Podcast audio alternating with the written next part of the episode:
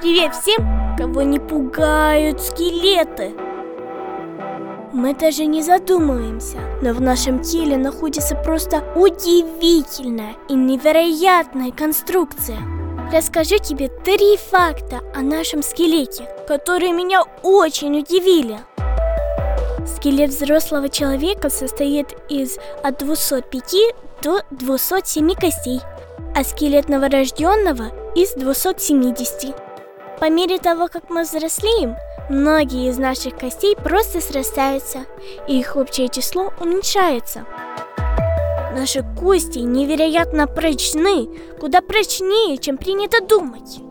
По прочности они в четверо превосходят даже бетон, и их можно сравнить с некоторыми видами стали.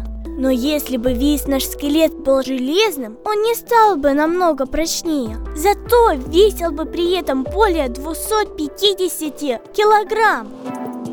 В костях человека находится костный мозг, ответственный за кроветворение и иммунную систему. Общая его масса у взрослого человека достигает примерно 2,5 килограмм. В течение средней жизни он производит около 650 килограмм эритроцитов, красных кровяных телец, и 1000 килограмм лейкоцитов, белых кровяных телец. В Библии написано «Мои кости не были сокрыты от тебя, когда я был в тайне сотворен и был образуем в глубине материнской утробы».